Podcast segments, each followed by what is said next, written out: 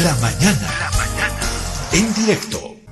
En nuestro conversatorio les vamos a ofrecer la temática de la exportación de coca desde nuestro país o si ustedes quieren también la otra opción, la industrialización. Todo a partir de una nota que publica, bueno, de una entrevista que hicimos acá en el, en nuestro programa a la politóloga, además eh, diplomática, Lili Peñaranda.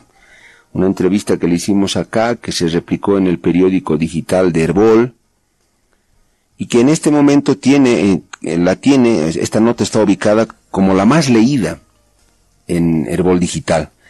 El titular que lleva eh, esta nota publicada por el periódico digital de Herbol dice, politóloga señala que Holanda es el primer exportador de coca legal y dice que la miopía de Bolivia le impide aprovechar el mercado. En este momento, en nuestro conteo diario que hacemos de las notas que más se leen, esta nota está ubicada entre las más leídas. Y esto obviamente, lo que dijo Lili Peñaranda en la entrevista que le hicimos, por supuesto que es algo muy provocativo para el debate en Bolivia. Eh, la Cancillería pidió la contraparte a esta nota. Y producto de eso es que ayer conversamos, por ejemplo, con Roberto Calzadilla, el embajador de Bolivia en Países Bajos. Él está en Holanda. Ustedes escucharon ayer eh, a Roberto Calzadilla. Él em, desmintió em, o rechazó lo que todos los datos que dio Lili Peñaranda. Y dijo eso no es cierto. Pero Lili asegura que tiene fuentes muy bien fundamentadas para señalar lo que señaló, que paradójicamente, no aunque parezca muy sorprendente, Holanda es un país que vende coca. De pronto no la produce como tal en grandes cantidades como lo hacen Bolivia y Perú, pero eh, vende coca. Todo apunta a que Holanda compra coca y luego la revende a otros países europeos que la necesitan para fines farmacéuticos, industriales, medicinales, eh, farmacéuticos, bioquímicos, en fin. Pero no deja de ser un fenómeno muy interesante. El otro dato que eh, Estados Unidos es el principal comprador de coca en, en el mundo, porque eh, alguien puede pensar por toda la cháchara y el discurso que, que, que nos meten acá, que Estados Unidos eh, odia, que es un producto abominable la coca, que en Estados Unidos no tiene entrada ni una hoja de coca. Mentira. Los gringos, como les decimos, utilizan hartísima coca para la, para bebidas, eh, una bebida gaseosa muy, muy famosa en el mundo, la Coca-Cola. Eh, la utilizan para fines eh, eh, farmacéuticos, industriales, ambientadores, eh, eh, lociones, qué sé yo, la medicina, anestesia. Los gringos usan, necesitan la coca para esas cuestiones y compran. Estados Unidos por los datos que nos dio Lili, es el principal comprador de coca en el mundo. Le compra a Perú. Y la gran pregunta es, ¿por qué nosotros no podemos venderle, si es posible, toda nuestra coca a Estados Unidos? Le hicimos la pregunta ayer a Calzadilla. Él nos dijo que no se puede porque hay que Bolivia ha puesto ciertos cerrojos con la con convenciones internacionales que consideran a la a la coca un estupefaciente, en fin, pero Perú le vende. ¿Cómo lo hizo Perú? Calzadilla nos dijo, ah, es que Perú estableció una empresa estatal de la coca, ENACO se llama, la empresa nacional de la coca. Entonces lo que ocurre ahí es que el Estado compra la coca, el Estado como tal, ¿ya? con todo el respaldo institucional y todas las garantías que puede ofrecer un Estado. Estados, eh, Perú compra la coca y como Estado, como país, eh, la vende. Entonces ahí, según Calzadilla, eso adquiere otras connotaciones, ya de mucha mayor eh, credibilidad, desde lo jurídico y todo lo demás. Calzadilla nos dijo, eso es lo que hace Perú. Ha creado una empresa, ellos compran eh, la, coca y em, la venden a Estados Unidos. Es el mecanismo, perdón, es el mecanismo que ha encontrado Perú. Y le dijimos, pero ¿y por qué Bolivia no, no hace lo mismo? Él dijo, sí, habría que ver, bueno, y quedó ahí. Eh, pero ahí está la fórmula de Perú. ¿Y por qué nosotros no podemos venderle y, ganar dinero? Toda la coca, si es posible, a Estados Unidos o de una vez industrializarla. Bueno, a partir de este gran tema, es que decidimos dedicar el conversatorio de hoy a esta temática muy concreta. Exportación o venta de la coca boliviana al exterior. Y en la medida de lo posible, y si nos alcanza el tiempo, tocar la industrialización, la famosa, la perorata de la industrialización de la coca que, por lo menos, en este proceso de cambio que ya apunta, se está dirigiendo a los 20 años, nunca se dio la industria. Pero no me digan, ah, no, pero hemos puesto una fabriquita de tecitos, está no, no, no, no. Estamos hablando de industrialización seria, masiva, con grandes volúmenes, venta al exterior, mercados, de eso estamos hablando, como industrialización. No, no de cositas que, de las cuales nos queremos agarrar para, para poder justificar lo injustificable. Eso no lo tenemos hasta ahora, la industrialización de la coca. Hemos invitado a Lili Peñaranda, politóloga, eh, diplomática, es internacionalista, bueno, hace análisis internacional Lili Peñaranda, que justamente a raíz de la entrevista que le hicimos a ella nació esta, esta temática. Valoro mucho eh, que Lili haya aceptado hablar con, nosotros. Eh, también está César Cocarico, el doctor César Cocarico, abogado, ex ministro de Desarrollo Rural y Tierras, que en su momento le tocó ver estas temáticas, lidiar también con los conflictos de Adepcoca, que son creo que desde siempre, en fin, la coca yungueña. Eh, por lo tanto, César Cocarico conoce esta temática. Por eso los hemos invitado a ellos para que nos den algunas luces sobre esta pregunta muy concreta que estamos haciendo. Voy a darles la bienvenida, inicialmente solo un saludo, por favor, muy, muy breve, eh, Lili, ¿cómo está? Un gusto tenerla acá, bienvenida. Muchas gracias, eh, Pedro. Es un placer estar nuevamente con ustedes y pues compartir con don César Cocarico. Eh, seguramente será algo muy interesante. Muy bien. don César también, después de mucho tiempo, lo vemos, lo tenemos acá. ¿Cómo está? Un gusto. Gracias por su tiempo, don César. Pedro Saúl, un placer eh, conversar contigo y mucho más con la grata compañía de Lili Peñarán, un gusto conocerla. Eh, disculpa por la incomodidad en el que estoy, siempre me ha gustado atenderte desde la oficina o desde la casa. Eh, he tenido que ir, estoy en la profesión libre como abogado y he tenido que ir a hacer un trámite en la alcaldía del Alto, una cuestión que debía solucionarse en una media hora, estoy desde las 8 de la mañana, así es que me has pescado en el camino y bueno, por tu, por la gentileza que tienes de invitarme, estoy en esta situación. Pero bueno, de todas maneras, con la predisposición siempre de aportar, ¿no? Muchas gracias. Ah, eso es lo que cuenta don César. La tecnología hoy te permite salir desde, bueno, de las grandes cosas que ha traído la tecnología. Puedes contactarte de dos, desde donde estés, tu teléfono y listo, estás ya. Gracias, César, por la predisposición. Bueno, un poquito eh, brevemente las, las reglas para nuestro conversatorio.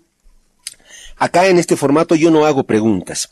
Ustedes desarrollan la temática con las eh, intervenciones que tienen y las ideas que van exponiendo. Eh, lo que yo sí les voy a pedir, por favor, Lili y César, es que sean muy precisos en el abordaje del tiempo, para aprovechar el tiempo. La temática es muy clara. ¿Por qué Bolivia no puede vender hasta ahora coca? En su estado natural, natural en grandes volúmenes, en grandes cantidades, como lo hace Perú, Estados Unidos y Europa. ¿Qué pasa? ¿Por qué nos hemos eh, quedado? Y más adelante veremos si nos da el tiempo para tocar un poco de la cuestión de la industrialización. Pero me interesa mucho esto de la coca.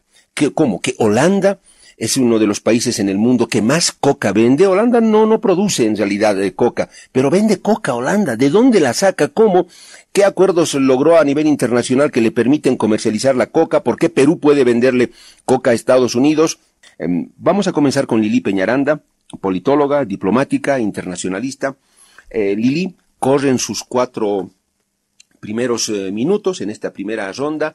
Lili, ¿cómo que Bolivia no puede vender coca en su estado natural a Europa, a Estados Unidos. ¿Qué nos impide? Cuestiones eh, internacionales, cuestiones nacionales. Eh, Lili, adelante, por favor, con sus cuatro minutos.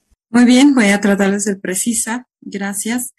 Eh, Pedro, bueno, eh, realmente, si vemos con el Perú, es nuestra legislación la que no permite igualar la venta que tiene Perú, que es en realidad el, el, el, exportador por excelencia, ¿no? Entra el tema de Holanda como algo muy controversial, pero eh, de igual forma, Perú es el primer eh, productor que exporta grandes cantidades. Entonces, ¿por qué no podemos lograr eso?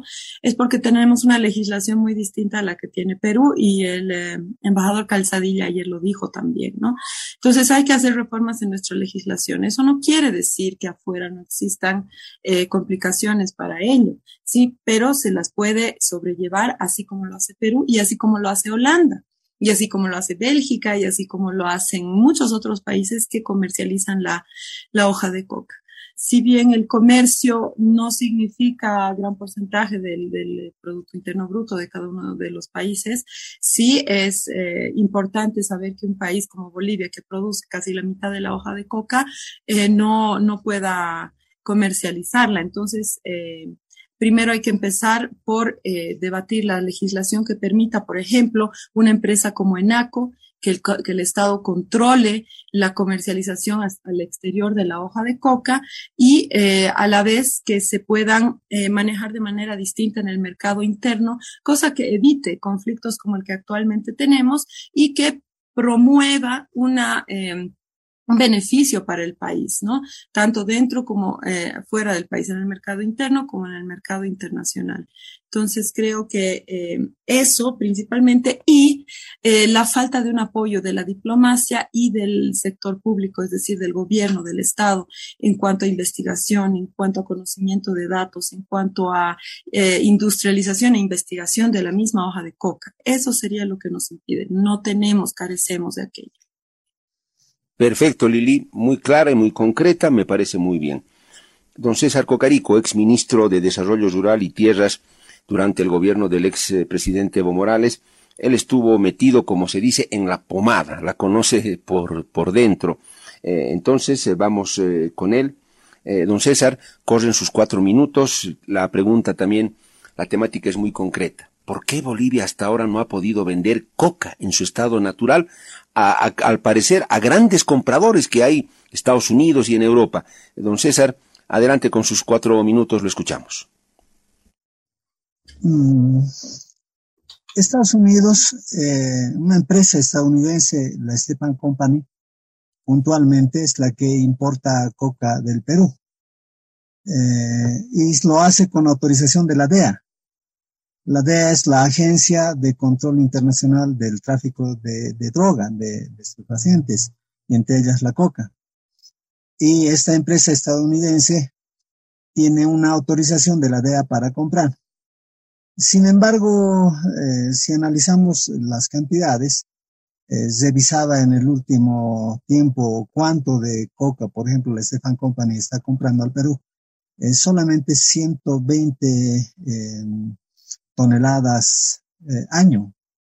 Eh, para este año, para el año pasado, eh, coca estaba cultivando el Perú 71 mil hectáreas aproximadamente, para este año, 61 mil hectáreas, perdón. Y para este año se calcula algo así como 72 mil hectáreas. La producción de coca en el Perú, estamos hablando de cerca de 100 mil toneladas. De esas 100 mil toneladas, año se exporta 120 toneladas. Esa es la realidad, ¿verdad?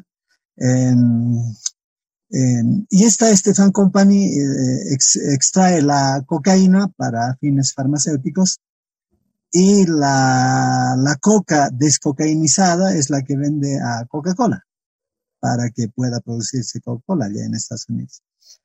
Eh, sin embargo, eh, las realidades son diferentes. Eh, uno siempre piensa hacer lo mejor, no piensa en perjudicar a la población, al país, siempre piensa en lo mejor. Hay comportamientos muy distintos en el Perú y en Bolivia. En Perú es verdad que hay una empresa, la ENACO, que, que concentra la comercialización del agua de coca. Es decir, cada productor por ley tiene que ir a vender a ENACO. O sea, no existe Avepoca, no existe el mercado de Sacaba que está a cargo de, de, de, los mismos productores, sino es la, la empresa estatal ENACO la que concentra la comunidad, es compra a todos los productores, ¿verdad? No sabemos si compra de verdad cuánto es lo que realmente compra, si compra a todos los productores, pero así está orientado en, el Perú. Aquí en Bolivia es distinto. En, Bolivia, la posibilidad de comercialización de la hoja de coca los reclaman los productores y no es una historia reciente, es una historia de siempre, ¿no? Eh, yo me voy puntualmente al por qué eh, hoy en día no se puede exportar, porque nosotros eh, más o menos que sale por contrabando hacia el norte de Chile y hacia, hacia Argentina. En Argentina, en 1989 salió una ley que permite la, el coqueo en, en Argentina. Y para este fin es lo que sale la coca. La coca que llega hasta Villazón, por ejemplo, o hasta Bermejo, porque hay varios comercializadores que llevan, entra hacia Argentina. No sabemos exactamente la cantidad, hay montos que llegan hasta Bermejo, hasta Villazón. Eh, sin embargo, la criminalización de la hoja de coca es la mayor responsable de la falta de exportación en todo el país. Yo puedo comentar, lo comentaré enseguida cuando me toque también el turno. Eso podría decir. Gracias. Perfecto, César. Creo que estamos en el promedio de uso de tiempo magnífico, que nos va a permitir avanzar y seguramente a ustedes les va a permitir dar todos los argumentos que tengan. Eh, está con el turno del uso de la palabra Lili Peñaranda. Lili, adelante, continúa, por favor, tienes eh, tus siguientes eh, cuatro minutos. Perfecto, muchas gracias, Pedro. Bueno, el problema con, con con que no podamos exportar la hoja de coca nos genera mucho conflicto interno en Bolivia. Estamos cargando una mochila muy pesada que debería ser cargada por todo el mundo, ¿no? Y, realmente son las políticas internacionales de hace décadas que han, eh, han logrado que lleguemos a donde estamos hoy, ¿no? Entonces, ¿por qué? Todos se preguntarán, en NACO existe y en Bolivia no. Eh, hay que remontarse a la historia eh, Perú se ha constituido en el siglo XIX y siglo, principios del siglo XX, cuando era legal la coca y la cocaína en el mundo y la consumían muchísimo y con mucho agrado los europeos y norteamericanos, eh, Perú suministraba a todo el mundo. Después Holanda empezó a producir en Indonesia, en lo que hoy es Indonesia, y suministraba también, incluso tenía la empresa nacional de la cocaína, la fábrica nacional de cocaína holandesa, y proveía. Entonces, Holanda, Holanda y Perú, bueno, Perú más que todo se ha quedado con el, em, el, el, el rol de proveedor y en eso la Coca-Cola llega a la existencia, se hace muy popular. Y bueno, la Coca-Cola, hay un documento, una investigación muy linda eh, publicada, está en inglés, acerca de cómo la Coca-Cola es parte indispensable, parte central de la negociación de las políticas antidrogas en Perú, junto con la Embajada norteamericana y el gobierno peruano. ¿Por qué es importante la Coca-Cola en esa negociación? Cuando en todo el mundo se empieza a, eh, eh, a ilegalizar la coca, tanto la hoja de coca como la cocaína, ¿no? Se la establece como un producto, como dos productos ilegales. En Perú, la misma compañía norteamericana y el gobierno norteamericano abogan porque exista una empresa como Enaco para que les pueda proveer y suministrar de la hoja de coca para la producción de la Coca-Cola. Como siempre, los diplomáticos de todos los países lo primero que hacen es proteger los intereses de sus eh, empresarios. Y eso lo hacen muy bien unos más que otros, europeos, eh, estadounidenses, sudamericanos, africanos. Una de las tareas principales de los diplomáticos es proteger los intereses y abrir mercados, encontrar formas de abrir mercados, ¿no? A pesar de que hacen un trabajo diplomático, también tienen esta tarea y la hacen de manera, de manera efectiva en muchos casos. y este es uno de ellos, ¿no? Eh, entonces es curioso que haya una suerte de doble moral en el sentido de decir, ¿no? Estados Unidos hemos, eh, hemos eh, encontrado que la coca y la cocaína deben estar prohibidas en todo el mundo, pero ojo, hagamos excepciones porque nosotros necesitamos para nuestra empresa y para también revenderles a ustedes este mismo producto que es la Coca-Cola. Y bueno, se han encontrado otros usos. Hoy en día el producto ¿ok? HS eh, con código 12113000 es el código que se le da eh, al commodity de la hoja de coca, ¿no? Y esto cae dentro de un em, código que hace referencia a vegetales em, y este en la hoja de la coca que se utiliza para productos farmacéuticos, perfumería o en la industria agraria o similares. Así está tipificado y estos son datos que utilizan todas las aduanas del mundo para registrar el ingreso y el egreso de la hoja de coca para estos fines, es decir, legales en todo el mundo, ¿no? Y es así entonces que encontramos que hay muchas excepciones, no solamente la que ha hecho Estados Unidos en su momento. Hoy en día lo curioso es que Holanda exporta, importa coca, no produce coca, en eso tiene mucha razón Roberto Calzadilla. Importa coca del Perú y la exporta a toda Europa. Se ha vuelto el suministro en pequeñas cantidades de toda Europa y, hay datos que, que lo muestran y a, precios exorbitantes, ¿no? Entonces la hoja de coca es como un elixir exótico que tiene mucha y alta demanda en el mercado europeo y los holandeses han aprovechado de hacer eso. Y es así que llegan a ser los primeros exportadores y exportadores netos en el sentido de la palabra, revenden la coca peruana y la revenden a precios exorbitantes, cosa que llegan a tener eh, eh, las mayores ganancias eh, de, las, de la coca vendida y exportada en todo el mundo. Y es así que es el primer exportador de hoja de coca, porque existen excepciones que se permiten en todos los países. Es, son datos de coca totalmente legal que ha ingresado a través de eh, las fronteras de los diferentes países. Gracias. Perfecto. Bien, eh, Lili. Eh, don César, ¿qué dice usted? Van surgiendo estos datos. La, la, pregunta sigue siendo y al final mm, estoy seguro que vamos a establecer una conclusión. ¿Qué falta, qué pasa para que Bolivia no pueda buscarle, entre comillas, el buen negocio a la venta de la hoja de coca en su estado natural? Entonces, esa tiene la palabra, sus cuatro minutos, adelante. Em, em, estamos seguros de que em, hasta antes de 1961, esta Convención de Estupefacientes de las Naciones Unidas, que asume como que es estupefaciente la hoja de coca, eh, y prohíbe su circulación, su comercialización libre, eh, asume que la cocaína es nocivo para la salud como una droga prohibida. Desde ese momento o antes de esta, de esta etapa, es que ha habido mayor desarrollo científico en relación a la hoja de coca. Eh, en 1855 dice la teoría que, por ejemplo, apareció la cocaína. O sea, la cocaína no es de hace 30 años, estamos hablando de hace 170 años aproximadamente del origen de la cocaína.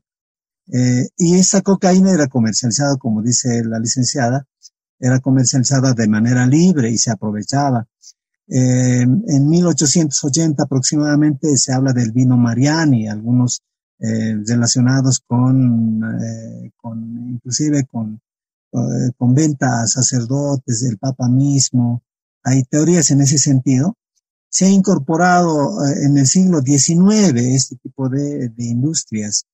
Em, y em, eh, hay una científica rumana que ha desarrollado especialmente en la primera parte del siglo XX, porque ella falleció alrededor de 1850, antes de su fallecimiento, la científica rumana es la que incorporó la coca o la esencia de la coca, la cocaína propiamente dicho, como eh, anestésico, anestésico local.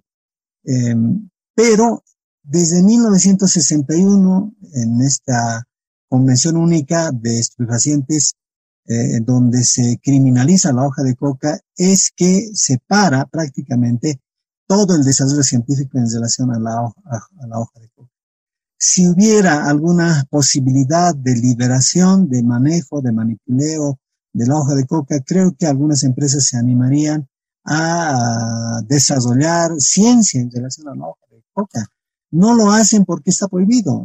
Eh, debe haber eh, normas. Tiene Holanda unas, eh, un escenario normativo muy distinto a la nuestra. Es un tanto permisivo en ciertas cantidades muy limitadas para, para manejo de droga, para manejo de, por ejemplo, de marihuana, eh, todo aquello, eh, porque ellos tienen otra concepción. Eh, y claro, tienen más libertad para manejo. En todo caso, nosotros que tenemos más control en, Bolivia, en la parte de Sudamérica, tenemos mucho más control de la DEA, de, en relación a la producción de la hoja de coca, de la droga, nos prohíben bastante en, en, la comercialización. Por eso es que eh, existen estos mercados. Eh, es cierto que todas las políticas o todas las estructuras que tenemos tiene su base histórica. Perú ha establecido la ENACO como empresa nacional para comercialización de la hoja de coca. Nosotros, a partir también de nuestra historia, es que hemos establecido dos mercados, el mercado de Adepoca de Villa Fátima y el mercado de Sacaba de, Cochabamba, como los únicos mercados en los que se tiene que comercializar. E, esta comercialización no es libre, o sea, no es que un cocalero de Coroico, por ejemplo, sale con su taqui de coca, llega a Villa Fátima o puede llegar hasta el Alto y puede distribuir libremente. Eso no existe. Eso no hay. Eh, entonces, cualquier empresa que quiere comerciar, eh, que quiere emprender una investigación científica, un emprendimiento industrial, tiene que pedir autorización y esto se hace en el viceministerio de Coca de la DIGICOIN interviene. Eh, hay algunas, eh, por ejemplo, si me permites decir esto, la empresa Irupana que hace eh, la molienda de la coca para ofrecer coca molida, tiene que pedir autorización. Tiene una relación, una vinculación con determinados productores porque tiene que buscar una coca ecológica para comenzar y eso tiene autorización del, del viceministerio de la coca para la compra, en el momento mismo de la compra, tiene autorización del, del viceministerio de Coca, del DGCOIN, y de esa forma se maneja, o sea, no hay una venta libre. Y a nivel internacional, eh, algunos países son beneficiados, pues, eh, a partir probablemente de la forma, del método de manejo que tienen, de comercialización que tiene el Perú. Eh, probablemente las empresas estadounidenses prefieren comprar de esta empresa estatal peruana, eh, en cierto momento a nosotros en 1970 hay algunos libros que hablan de que nos han pedido eh, que, vendamos. De algún sector del Chapare en la década del 70, por ejemplo, se vendió eh, coca a, alguna empresa extranjera, no me acuerdo si es estadounidense o europea, pero depende también de la empresa que requiere la compra de hoja de coca. Estas empresas generalmente son beneficiadas en la DEA y la DEA es la que eh, permite, autoriza este tipo de comercialización. Mientras haya prohibición, mientras haya prohibición, está bien marcada, está bien marcada. Yo, con lo que te he contado, Pedro Saúl, y la población debe estar escuchando, eh, antes de que sea prohibido, era mucho más desarrollado la hoja de coca. Desde 1961, en que se criminaliza la hoja de coca, es que se paraliza toda investigación a nivel internacional y peor todavía a nivel nacional. Había una persecución, no olvidemos, a la hoja de coca eh, que ha hecho de que prácticamente su potencialidad de comercialización se pueda restringir. Eh, la venta al norte de Chile, por ejemplo, no es una venta legal, es una venta de contrabando. Eh, claro, y lo mismo ocurre en el caso de Argentina, ¿no? Lo, lo mismo. Bueno, me voy a las noticias de la hora en Red Nacional acá en Herbol, les dejo unos minutitos, pero al volver eh, ya yo pienso que al volver vamos a tener a dos intervenciones más por cada uno y ahí cerraríamos, pero yo voy a ya anticiparles la consulta. Entonces, ¿qué camino le queda a Bolivia? ¿Cuál es el mejor? ¿Acuerdos bilaterales? Por ejemplo, como lo hizo Estados Unidos con Perú. O un acuerdo bilateral, por ejemplo, con Holanda que permita quitarnos el peso de la convención, porque yo entiendo que si dos estados se comprometen a una venta de la coca en su estado natural, hay un comprador que quiere para fines lícitos y otro que quiere vender, de pronto ahí salvamos el tema de las prohibiciones internacionales y podemos vender gran cantidad de coca, ya sea Holanda o Estados Unidos, otros países. ¿Es ese camino que tendríamos que intentar o, cuál nos, nos, quedaría? Eh, Lili, eh, le toca a usted el uso de la palabra. Eh, ya con este contexto, Lili, ¿qué hacemos? ¿Cómo podemos eh, viabilizar la, la, venta de la gran cantidad de coca que produce Bolivia, Yungas, Chapare? Lili, adelante, tiene sus cuatro minutos. En eso, por favor, les pido siempre que observen el, tiempo de los cuatro minutos. Adelante, Lili. Eh, bueno, yo creo que primero hay que cambiar el estado de la mente, ¿no? Que como siempre funcionamos en Bolivia, le he escuchado decir a don César Cocarico que como se ha vuelto ilegal ya nadie investiga. Pero ojo, la ley general de la coca nos obliga a investigar y a industrializar, no solamente nos conmina, nos obliga, e incluso la constitución, considerando que es un producto ancestral, etcétera, ¿no? Entonces, no podemos nosotros esperar como la vacuna del COVID-19, no, pues si no hacen ellos, nadie más va a hacer, o si ellos hacen, ¿por qué no nos dan? Tienen la obligación de darnos. ¿Por qué no tenemos nosotros la iniciativa de promover nuestra ciencia y tecnología, que es lo más importante que tiene un país, para tener más peso específico en el mundo internacional, en la, en la arena internacional, ¿no? Y nosotros tenemos nuestro producto, que es la hoja de coca, una ley que nos obliga a investigarla y a y avanzar científicamente. Si bien en 1850 en Alemania se separó eh, no, no es que apareció la cocaína, ¿no? Sino que se separó, un científico separó el alcaloide de la cocaína de la hoja de coca y pues vio sus propiedades y, empezó a hacer un, boom, un éxito, ¿no? Porque sabemos lo que es. La coca tiene muchísimos más, eh, muchísimas más bondades y no visto desde el punto de vista ancestral, sino visto desde el punto de vista científico, químico. ¿No? Tenemos que poner bioquímicos, científicos, a investigar en laboratorios, a, a separar todos los alcaloides y las bondades que tiene para pro, proveer un mundo moderno de diferentes químicos y alternativas, ¿no? Ahora se, se exporta como para el tema farmacéutico, perfumería, Imagínense si alguien se dedicara a investigar, y yo creo que los mejores para investigar somos quienes lo producimos, Perú, Bolivia, quienes estamos interesados además en salir de la, de la espiral de la cocaína, ¿no? Tenemos que hacerlo nosotros y es totalmente posible si políticas públicas, financiamiento y una planificación adecuada nos llevan a eso. Creo que podemos hacerlo y creo que debemos hacerlo, ¿no? Entonces, por otro lado está la parte normativa que de igual manera necesita de, una, eh, bueno, de, de, un pensamiento multidisciplinario dentro de la, de la rama del derecho para ver cómo, cómo modificamos esto de una manera que nos beneficie mejor a los bolivianos, incluida la diplomacia. Tiene que ir con una diplomacia muy, muy fina, creativa, adecuada, no podemos estar solo con la diplomacia de los pueblos, ¿no? Con cosas básicas que realmente, ¿no? Una, una real diplomacia de los pueblos sería, por ejemplo, abogar por que la hoja de coca se despenalice en el mundo para poder regular los precios de mejor manera, porque ahora Holanda es simplemente el primer exportador en valor porque le sube el, el precio tanto que pues logra hacerlo y como Bolivia no va a poder regular eso. Entonces, eh, ya termino.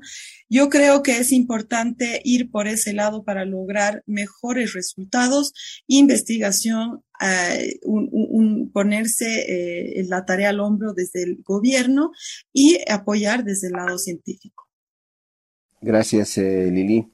Don César, adelante, tiene sus cuatro minutos. Mm. Yo hacía una diferencia en el comportamiento de los científicos a nivel mundial antes de 1961 eh, y después. Eh, antes de 1961 hay una eh, actividad proactiva en relación a la hoja de coca en el sentido de aprovechar sus beneficios. Sin embargo, desde la prohibición de la hoja de coca en 1961 se paralizó absolutamente todas las investigaciones, es decir, sufrimos un retroceso. Eh, eh, a nivel internacional no hay empresas que quieran, eh, que se interesen en investigar por los beneficios de la hoja de coca, a pesar de que existe probadamente resultados científicos que señalan de que la hoja de coca es muy provechosa en, en sentido nutritivo y en sentido farmacéutico. Eh, pero bueno, no hay empresas internacionales que se, inter que se interesen por esta prohibición, por esta criminalización de la hoja de coca. Claro, y eso no hace que denunciemos a nuestras posturas. Por eso es que en el 2011, eh, eh, mira, Pedro Saúl, eh, el acuyicu está prohibido, como está prohibido el, la comercialización, el manipuleo de la hoja de coca, como está criminalizada. En Bolivia mismo estaba prohibido el acuyicu hasta el 2011. El 2011 a través de una manipulación eh, jurídica, ante la Organización de las Naciones Unidas es que se logra la despenalización del acuyico. Por eso en Bolivia, en Bolivia solamente, ni siquiera en Perú, en Bolivia solamente es legal el acuyico, en otros países no es legal el acuyico. Podemos hablar de legalidad en Argentina, por ejemplo, por esa eh, normativa que hay desde 1989 que permite el coqueo entre los trabajadores de la Argentina. Sin embargo, no hay en el país, en algún país del mundo que exista eh, libre comercialización de la hoja de coca o su manipuleo de manera libre. No existe.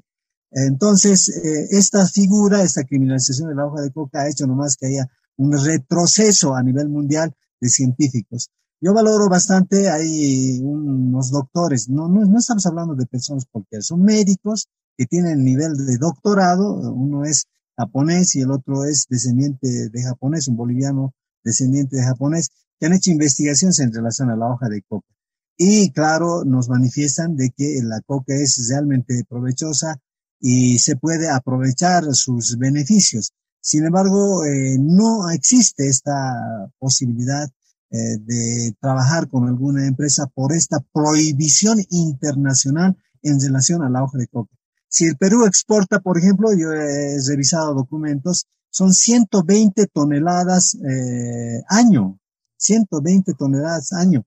Eso significa, mira, el Perú debe estar produciendo 100 mil toneladas año, 100 mil toneladas año. De 100 mil toneladas, exportar 120 toneladas año no es nada, eso, eso es casi nada, pues, o sea, ¿cómo podemos hablar? 3,01% creo que es entonces, eh, esta prohibición que hace Estados Unidos en relación a la hoja de coca es lo que hay que trabajar a nivel internacional, ¿no? Eh, en Bolivia eh, hay tres etapas, podemos decir, en el sentido de industrialización. Ah, en 1994-95 se ha sacado el reglamento de industrialización sin ningún recurso, solamente fue un discurso político en el sentido de promocionar la industrialización el 2008 se trabajó el Evococa, que está en el, municipio de Entre que costó 11 millones, que habla o que tiene en fin de beneficiar la hoja de coca, por ejemplo, sacar galletas, eso no es industrialización, como tú decías, sino aprovechar de alguna forma, mezclando con soya, con harina de maíz, con eh, sacar galletas, beneficiar la hoja de coca. Eh, creo que eh, actualmente la apuesta que se está haciendo, hay un decreto del del 29 de junio del 2022 que el presidente Arce ha emitido, ese decreto crea la empresa Cocabol. Esta Cocabol tiene un presupuesto de 62 millones de bolivianos que tiene el objetivo de instalar laboratorios eh, y, tiene el objetivo de trabajar. Por ejemplo, la hoja de coca es muy beneficioso para la gingivitis. Por tanto, se trata de sacar eh, dentríficos eh, de tal forma que pueda beneficiar a la gente y, bueno, trabajar en ese sentido. ¿no? Em, última ronda.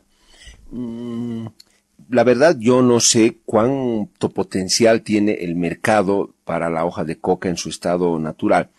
Yo creo que si nos vamos al tema científico acá en Bolivia y tratar de desarrollar una investigación, bueno, estoy de acuerdo, pero no sé si tenemos las condiciones para hacerlo o cuánto tiempo nos tomará hasta las calendas, griegas. En esa perspectiva, yo les traslado la siguiente consulta. Si Holanda eh, compra coca y la revende, es porque hay países europeos que quieren la coca. No, tal vez no lo publicitan mucho por esa prohibición, ese estigma que tiene, pero la usan para distintos fines industriales, farmacéuticos. No sé si Bolivia tendría que ir por la vía eh, diplomática bilateral con distintos países y comenzar a negociar la posibilidad de venderles esta coca. No sé, a los que tal vez Holanda les vende, ¿por qué mejor Bolivia directamente no habla con ellos para venderles eh, la coca o incluso Estados Unidos, eh, crear en Bolivia una empresa nacional de la coca. No sé si sería buena política que el Estado boliviano decida comprar toda la coca que se produce en los Yungas y en el Chapare como un primer paso. Eh, yo cesaría con esta pregunta y escucho atentamente las respuestas de ustedes. Lili, comenzamos con usted. ¿Tendríamos que dar esos pasos? ¿Son, son factibles em, o no? Bueno, Pedro, César, eh, realmente creo que estoy contigo en eso, a pesar de que sería lo ideal ir por la parte de, por el lado de la investigación científica. Estamos años luz de lograrlo, sabemos por nuestra capacidad institucional y por muchas otras cosas. Em, pero destaco, ¿no? Antes de continuar, que es por pensamientos como estos, con todo respeto, don César, de dejarle al mundo, ¿no? la responsabilidad de porque no podemos hacer esto y es porque el mundo no lo hace. Es por eso que somos un país seguidor y no un país líder, ¿no? No sabemos pensar fuera de la, de la caja, como se dice. Pero ya que este es el caso y no lo vamos a cambiar muy rápido, sí, Pedro, yo creo que una forma es enfocarse en la hoja de coca simplemente sin industrializarla y eh, empezar por una, un modelo que, que, Perú está, está llevando adelante con ajustes y con, en cooperación con el Perú, ¿no? Muy, muy estrecha para, para el aprendizaje también, no cometer los mismos errores y poder avanzar en algo más en adelante. Eh, yo creo que hay que aprovechar estas excepciones y quiero tocar un tema que quizás salga más de, al, al área de las relaciones internacionales, es que hoy en día el sistema multilateral que avala la prohibición de la hoja de coca está cayendo y está cayendo por varias razones, por temas a los que no vamos a entrar en este momento a, eh, a detalle, pero está, estamos en un momento de reconfiguración del sistema mundial, de eh, desprestigio del sistema multilateral occidental liberal y es momento de cuestionarse no solo el tema de la hoja de coca, sino eh, de, de, de, de, poder pensar en nuevas formas de dinamismos tanto en el comercio como en la diplomacia. Entonces, sí, evidentemente hay un mercado que demanda mucho lo que vende Holanda por las cantidades que he visto, a pesar de que lo venda como producto para perfumería, el tema agrario, etcétera, es té de coca es mate de coca. Si bien aquí decimos que la galleta, que la harina de coca, que el quequecito, que el té de coca no, no son industrializar. Bueno, Holanda se ha vuelto el primer exportador de hoja de coca vendiendo mate de coca prácticamente a personas que están ávidas del, consumo por lo, exótico, por la historia que tiene, sea lo que fuere. Tenemos la excepcionalidad que es de doble moral de los países que son los primeros en, prohibir la hoja, pero en sus propios países se está comercializando. Y tenemos que aprovechar con una diplomacia, repito, muy inteligente, muy, eh, muy sutil, el, el, poder entrar en estos mercados de una manera eh, en que sea más efectiva. Por supuesto, estoy de acuerdo con don César que la proporción que se exporta, por ejemplo, el Perú o de, de la misma Holanda, ¿no? El porcentaje del PIB de Holanda que, que, implica eh, la exportación de hoja de coca es casi nada pero por algún lugar tenemos que empezar, aprovechando la circunstancia eh, de, del, del, sistema internacional, pudiendo replantear muchísimas cosas, incluida la hoja de coca y otras cosas, eh, pudiendo eh, replantear el lugar de Bolivia en el sistema internacional y ya no estar en la cola, pudiendo hacer eso solamente exportando la hoja de coca y empezando a abrirse de a poco mercados, porque nada se hace de golpe y en, y en grandes eh, cantidades. Hemos perdido el mercado de la quinoa, hemos perdido el mercado de la madera.